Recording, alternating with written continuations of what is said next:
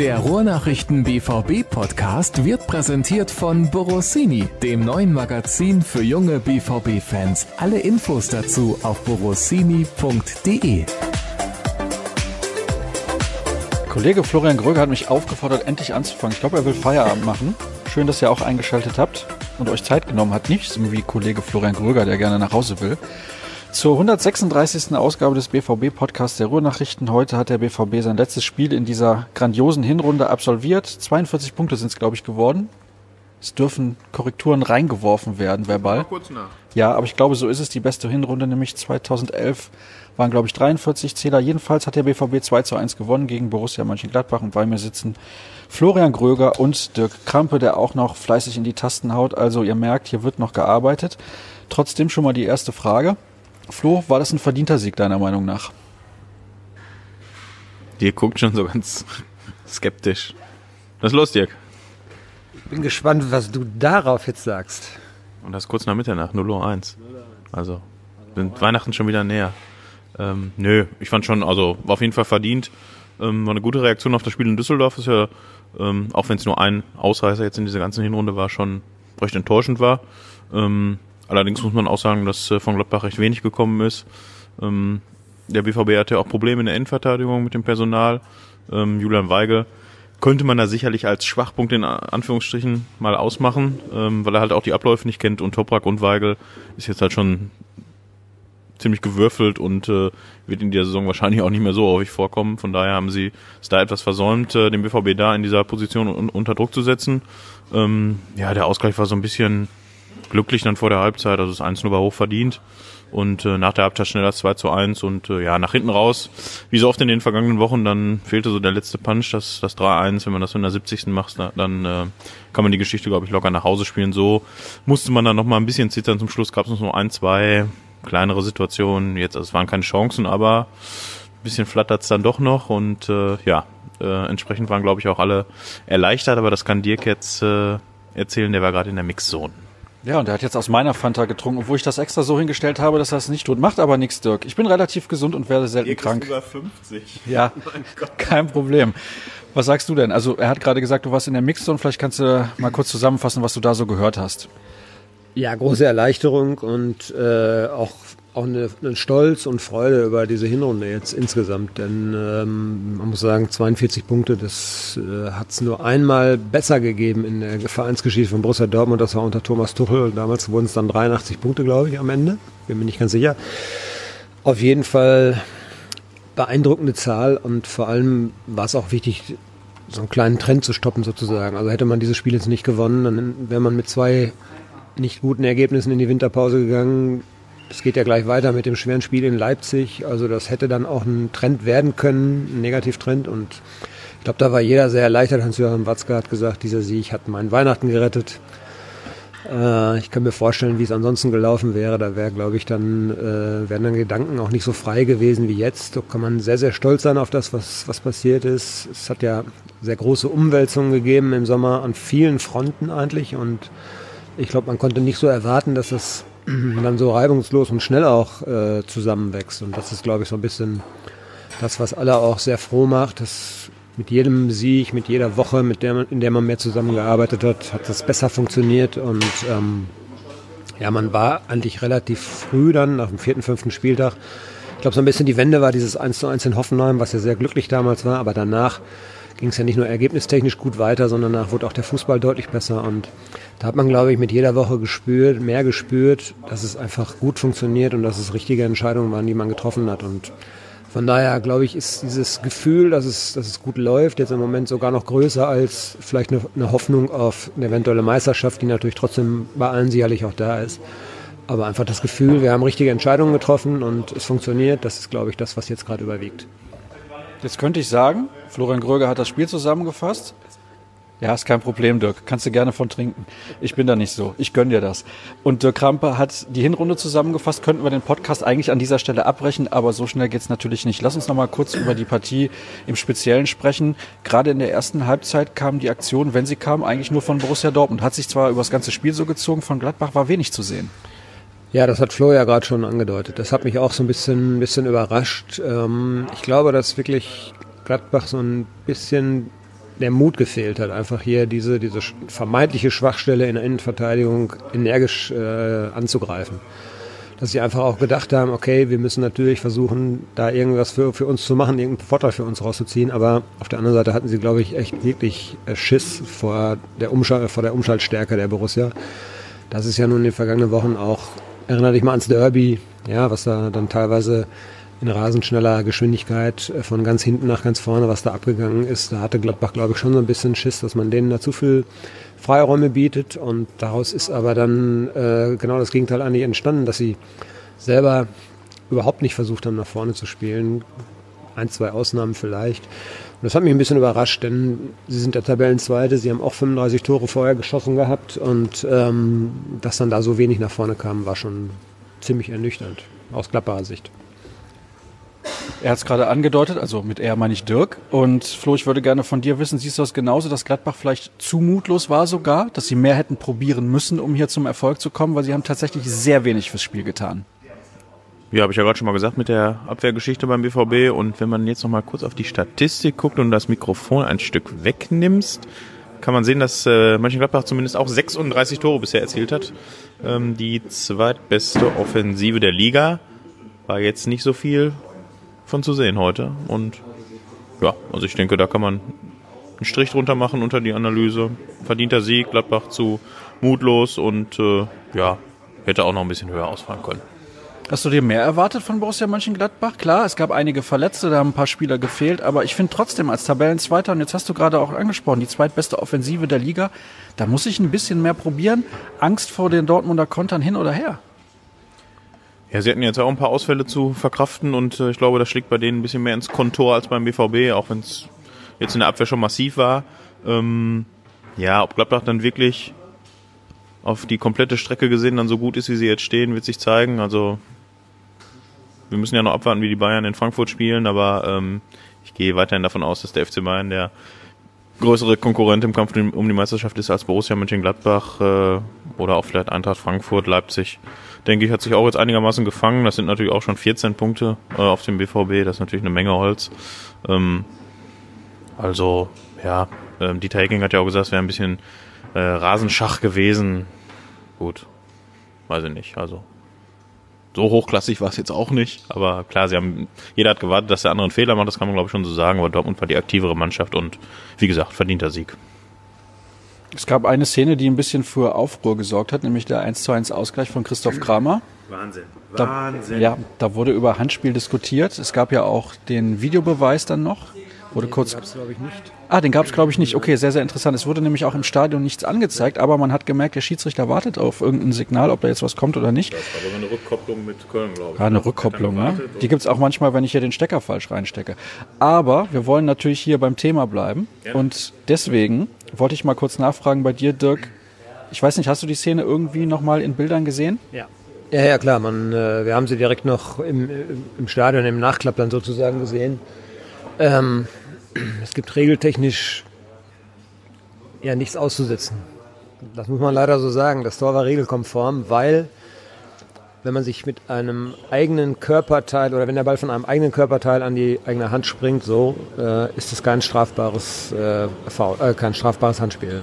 Und die Regel gibt es und deshalb blieb dem Schiedsrichter auch nichts anderes übrig, als äh, das Tor dann zu geben. Natürlich entsprach das überhaupt nicht dem, was man so an Fußball verstanden. Wir sehen die Szene und sehen, ah, der schießt sich den, oder köpft sich den Ball selber an die Hand, hat dadurch den entscheidenden Vorteil und macht das Tor. Also Handspiel. Das sagt uns der Sach eigentlich der, der Menschenverstand oder der Fußballsachverstand oder was auch immer. Aber regeltechnisch gesehen äh, war es kein strafbares Vergehen und deshalb zählte der Treffer. Und in der Mixzone eben haben sowohl Hans-Joachim Watzke als auch Michael Zorg eigentlich ihr großes Unverständnis. Es ist ja kein, es ist ja keine Kritik jetzt an der Entscheidung an sich. Äh, die musste Zweier so treffen, weil sie halt so im Regelwerk steht. Aber natürlich ist, äh, glaube ich, das ganze Thema Handspiel. Es gab ja auch nicht nur die Szene heute hier in Dortmund, sondern etliche Szenen in etlichen anderen Stadien, wo immer wieder über Handspiel, Absicht oder nicht, ja, wenn ich aus drei Metern jemanden anschieße mit 120 km/h, dann kann der da auch nichts für. Und trotzdem wird's gepfiffen. Das war jetzt eine vergleichbare Szene, aber der Ball kam eben von einem eigenen Körperteil und deshalb war es nicht strafbar. Also ja, da bedarf es einer dringenden, dringenden Aufarbeitung und auch Änderung, muss man sagen. Man muss das einfach so eindeutig formulieren, dass man ähm, diese ganzen Szenen eben ausschließt, weil das schadet ja im Fußball. Ja, und schadet ja auch dem Schiedsrichter, wenn man immer permanent über ihn diskutiert und er ist in dem Moment die ärmste Sau, weil er eigentlich so handeln muss. Ja, also, also es war schon eine komische Szene. Regeltechnisch war es in Ordnung, aber vom Gefühl her würden alle sagen, das war ein klares Handspiel.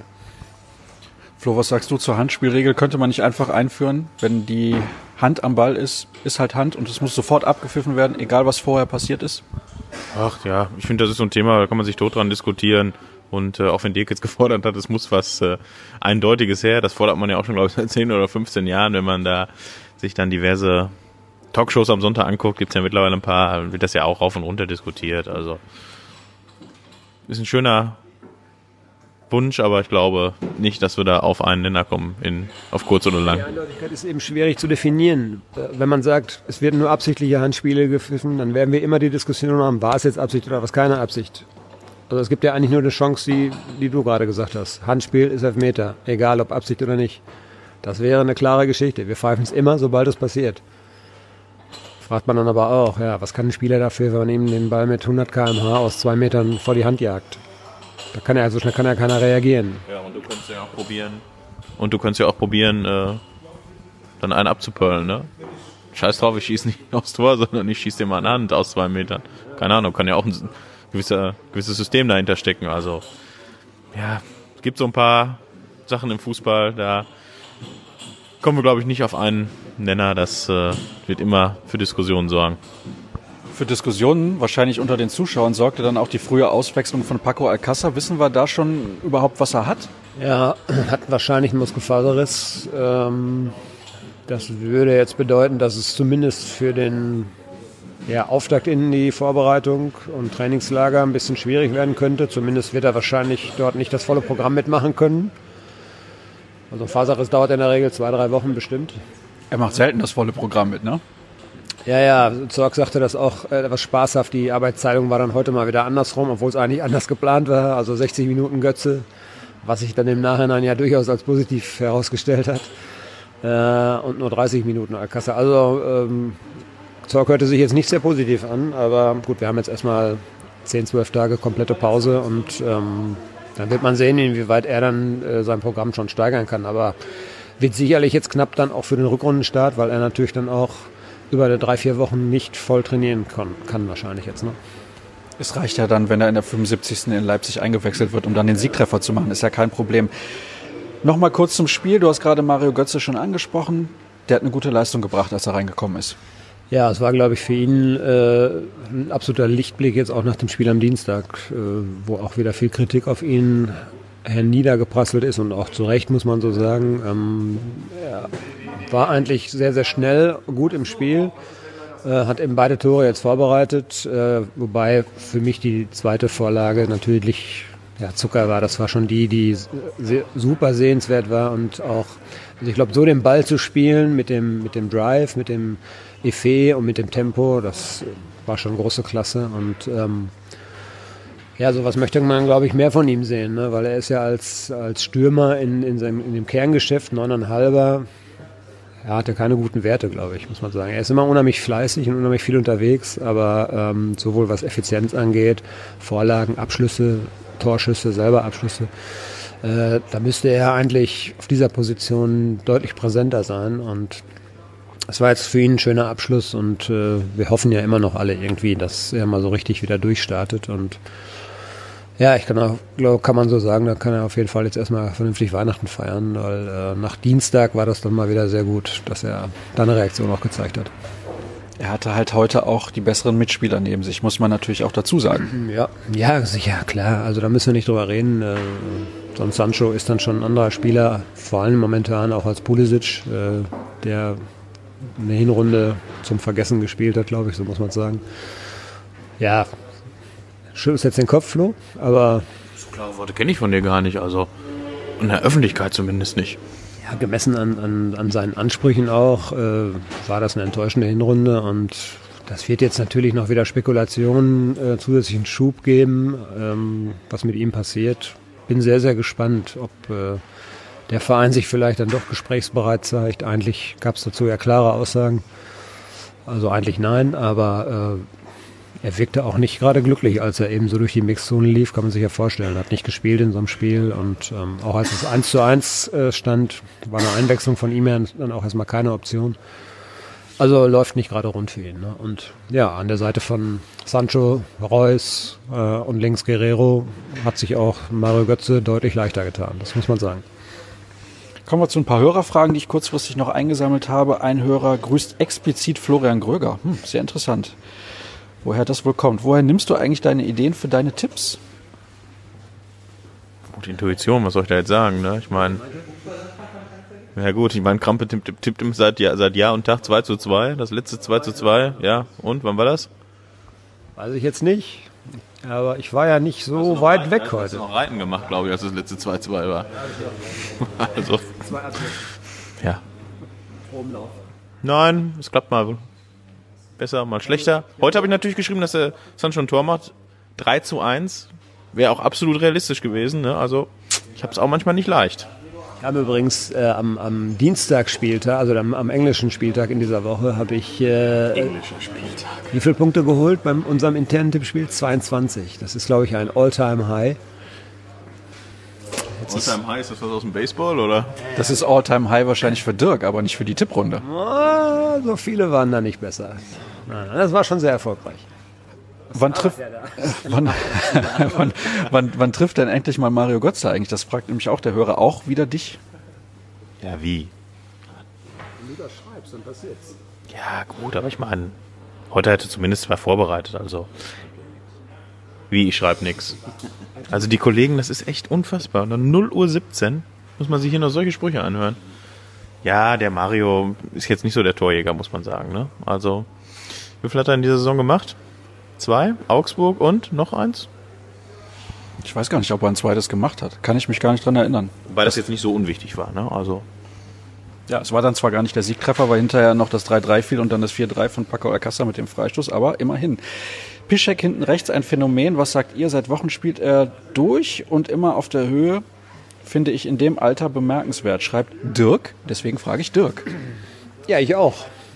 Ich muss dabei sagen, dass ich nicht jedes von seinen Spielen in den letzten Wochen gut fand. Aber äh, heute war es auf jeden Fall ein gutes Spiel von ihm und dass er äh, so gesetzt ist und auch wenig Pausen bekommt, das zeigt, dass auch Favre halt von ihm große, immer noch von ihm sehr viel hält und ihn für sehr wertvoll einschätzt. Also von daher äh, noch kann der BVB auf Lukas Bischek sicherlich nicht, nicht verzichten. Ne? Und äh, ja, mal gucken, wie er so durch die Rückrunde kommt, weil er hat ja nun auch die Hüftvorgeschichte mit, mit beiden Hüften und hat uns auch mal erzählt, dass er schon sehr, sehr aufpassen muss und auch achten muss auf Signale seines Körpers und ist ja jetzt nun auch in einem von fortgeschrittenen Profialter, aber im Moment äh, wird er nicht müde.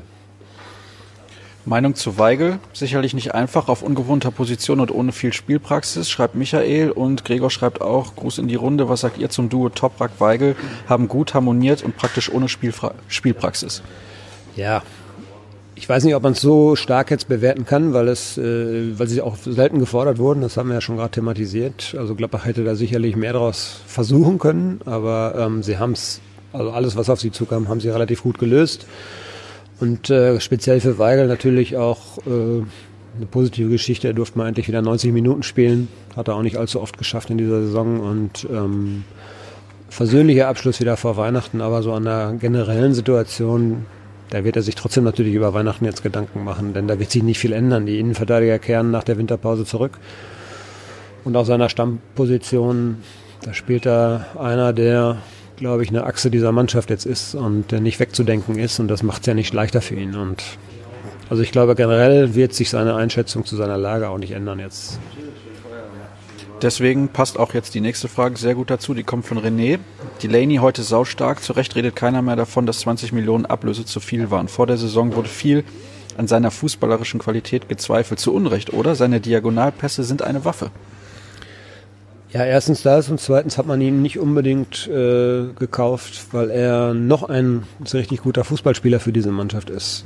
Er kann auch gut Fußball spielen, aber er hat ja andere Qualitäten, die auch gefordert waren. Ne? Und die bringt er ein und äh, von daher einer von vielen Transfers aus dem Sommer, die funktioniert haben. Und ähm, ich habe im Sommer schon gesagt, dass das ein guter Einkauf ist und das hat sich bestätigt.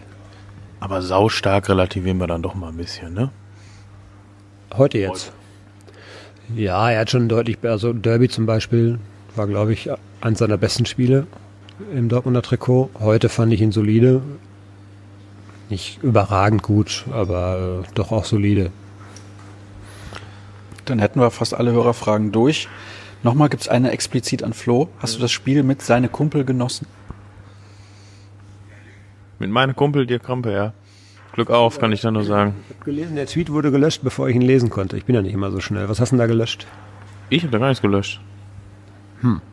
Der BVB hat was gelöscht. Der BVB hat einen Tweet gelöscht. Das habe ich natürlich nicht mitbekommen, weil Ja, ich habe heute auch versehentlich getwittert, dass es 0-0 zur Halbzeit steht. Da musste ihm auch wieder Häme gefallen lassen. Passiert manchmal. Also sollte man nicht zu hoch hängen, aber so ein witziges Spruch, Sprüchsken ist, glaube ich, dann mal okay. quasi ein Fehlpass pro Spiel sei dir gegönnt. Ne? Wahrscheinlich hatte er den Tweet heute Morgen um äh, 8.30 Uhr schon vorgetimt. Ja, das kommt dann, wenn man die Nachspielzeit habe ja, nicht abwartet. ich hab ja auch schon den Jahresrückblick 2019 fertig. Also Da bin ich schon sehr gespannt. Kannst du in der Rückblicksendung nochmal sagen, wie es denn wird? Bevor ich euch ein frohes Fest wünsche, würde ich gerne zum Abschluss noch wissen, weil nächste Woche gibt's noch eine Jahresrückblicksendung mit dem Kollegen Tobi Jören. jetzt schon drauf. Ja, da freue ich mich auch sehr drauf. Wer ist denn euer Spieler der Hinrunde? Ach, es gibt mehrere, äh, aber wenn ich Na, du musst dich Ja, auf einen festlegen, ja. Das, ich habe mir gedacht, dass du. Nein, das ist nicht meins, äh, aber ich sag natürlich Axel Wetzel. Ich sag Roman Bürki. Oh, interessante Wahl. Jetzt hätte ich gerne noch jeweils eine Begründung. Ja, ist hier neu hingekommen, wurde auch von manchen, glaube ich, äh, bezweifelt, dass er so eine, so eine prägnante äh, Runde spielen kann, weil er einfach aus einer Kiemes-Liga kam, wie ich jetzt mal so einfach flop, flopsig sage, aber hat da vorhin auch in Russland gespielt und äh, er hat das, glaube ich, selber auch mal zugegeben, dass äh, er die Belastung auf richtig hohem Niveau eigentlich nur von der Nationalmannschaft her kannte. Und hier muss das eigentlich äh, im Wochenrhythmus abliefern und dann auch sogar zweimal die Woche manchmal. Also hat sich unheimlich schnell integriert in diese Mannschaft und äh, hat dieser Mannschaft, hat Zocker das eben formuliert, nach außen und nach innen in, äh, eine Struktur gegeben. Also intern, glaube ich, auch ein sehr anerkannter und wichtiger Faktor in der Kabine, aber eben auf dem Platz auch. Warum Roman Bürki bei dir, Flo? Ja, ist ja jetzt so ein bisschen gegen den Trend. Ne? Also wir haben ja auch eine Abstimmung online, wählen Sie den Spieler der Hinrunde, habe ich heute Morgen angelegt und äh, ja, gibt so fünf Empfehlungen der Redaktion. Das war im vergangenen äh, Sommer äh, nicht, ganz so einfach, da fünf Spieler zusammen zu bekommen. Äh, da hat Marco Reus gewonnen, der jetzt nicht so viele Spiele gewonnen hat und auf Platz zwei war Roman Weidenfeller, der drei Minuten gespielt hat. Also ähm, ja, ist dann komplett anders, ja, weil ich finde, dass er ähm, jetzt in seinem vierten Jahr wirklich durchstartet, in Anführungsstrichen. Also er, es gab ja ein paar Probleme mit den Fans äh, in der vergangenen Saison, hat er so einen, den einen oder anderen Spruch mal nach dem Spiel gebracht mit, äh, die kommen ja nur im Stadion, die kommen ja nur im Stadion, die kommen ja nur ins Stadion, um zu meckern. das lassen wir jetzt drin. Ähm, ja, in dieser Saison wirklich, also ich, ich kann mich jetzt nicht an irgendeinen groben Patzer erinnern, du Dirk? Also spielt eine sehr konstante Hinrunde und ähm, das ist ja auch so ein Puzzlestück, was oft da man irgendwie unterschätzt wird. Man guckt immer auf die Offensive und, oder auf irgendwelche zentralen Mittelfeldspieler, aber so ein Torwart, der hinten drin steht, der Sicherheit ausstrahlt, das wirkt sich auch auf die Vorderleute aus und absolut. Ne? Also wenn man wenn Witzel nicht wäre, könnte man ihn da problemlos auch nennen. Gesundheit an den Kollegen Sebastian Wessling, der im Hintergrund wie immer Faxen macht. Nee, hilft auch nichts mehr. Ist wirklich alles zu spät. Dass sich Dirk nicht an Fehler von Roman Bürki erinnern konnte, ist klar. Er konnte sich auch nicht dran erinnern, welche Fanta von ihm war. Ich wünsche euch ein frohes Fest, schöne Feiertage und wir hören uns dann hoffentlich wieder am kommenden, ich weiß gar nicht, was es ist, Mittwoch, glaube ich, der 27. ist ein Mittwoch, kann das sein? Zwischen Weihnachten und Neujahr sind die Tage doch Schall und Rauch. Ja, eben. Trotzdem dürft ihr dann reinhören, wenn ich mit Tobi Jören über die Hinrunde spreche und über das, was sonst noch so los war im Jahr 2018. Und ansonsten alles weitere bei Twitter unter rnbvb. Die Kollegen sind dort zu finden unter Krampe. Und demnächst heißt das einfach unter Florian Gröger, so wie es sich gehört. Mich findet ihr dort unter Sascha Start. Warten wir mal ab. Ja, nicht mehr lange. Das war's dann für heute. Schöne Feiertage. Tschüss.